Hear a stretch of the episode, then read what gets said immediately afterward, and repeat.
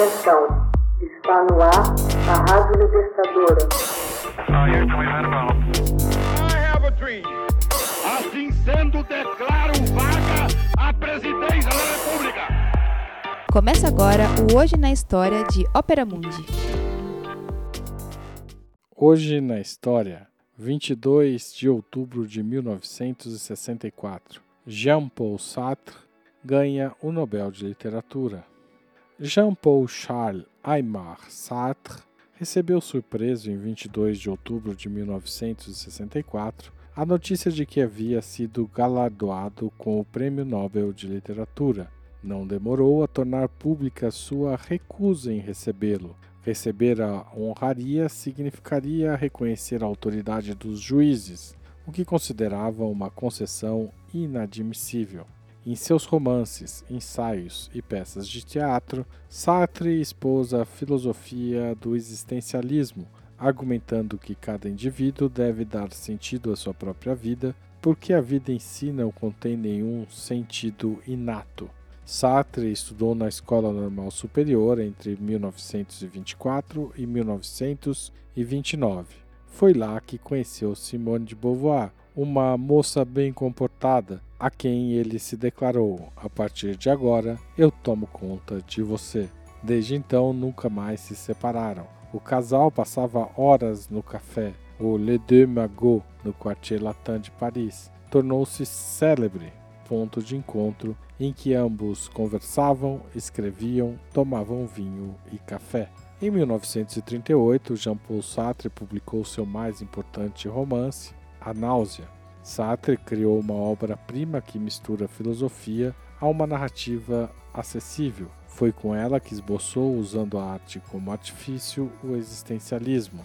A história se baseia nos diários de Antoine Roquetan, um fictício historiador que viajou a Europa inteira e se estabeleceu em uma pequena cidade portuária, Bouville.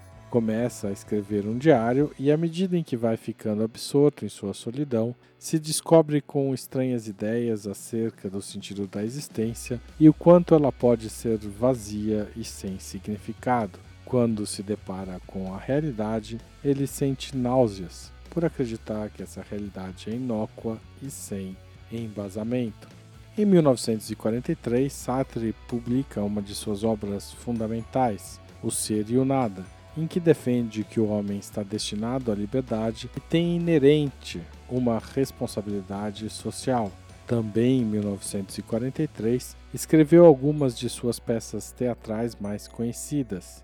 As Moscas, em que retoma o mito grego de Orestes, tendo como tema central a liberdade de escolha e a responsabilidade na ação humana, seguida de Entre Quatro Paredes, em que os personagens são levados a um salão sem janelas, iluminado todo o tempo, onde, enclausurados, são condenados a uma vida sem interrupções, o que torna a sobrevivência insuportável. Em 1945, Sartre começou a escrever Os Caminhos da Liberdade. Em 1946, continuou a desenvolver sua filosofia em existencialismo e humanismo. Fundador da revista Le Temps Moderne, o pensador marca com ela sua aproximação e filiação em 1952 ao Partido Comunista Francês. A intervenção soviética na Hungria em 1956 porém leva-o a romper com o partido e a escrever um artigo O Fantasma de Stalin, no qual explica sua posição.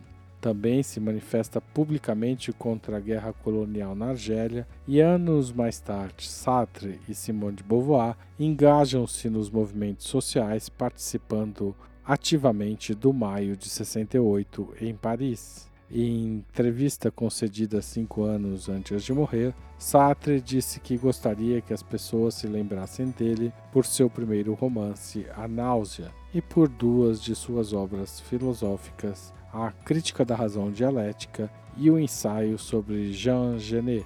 Jean-Paul Sartre influenciou profundamente sua geração e a seguinte, foi um mestre do pensamento e seu exemplo foi seguido por boa parte da juventude do pós-guerra nas décadas de 1950 e 1960. Em seus últimos anos, Sartre ficou cego e sua saúde declinou até a sua morte em abril de 1980, devido a um tumor pulmonar. Ele teve um funeral impressionante com uma presença em massa estimada em 25 mil pessoas. Hoje na história, texto original de Max Altman, locução de Haroldo Cerávulo, gravação Michele Coelho, edição Laila Manoeli. Você já fez uma assinatura solidária de Opera Mundi? Com 60 centavos por dia, você ajuda a manter a imprensa independente e combativa. Acesse www.operamundi.com.br/apoio.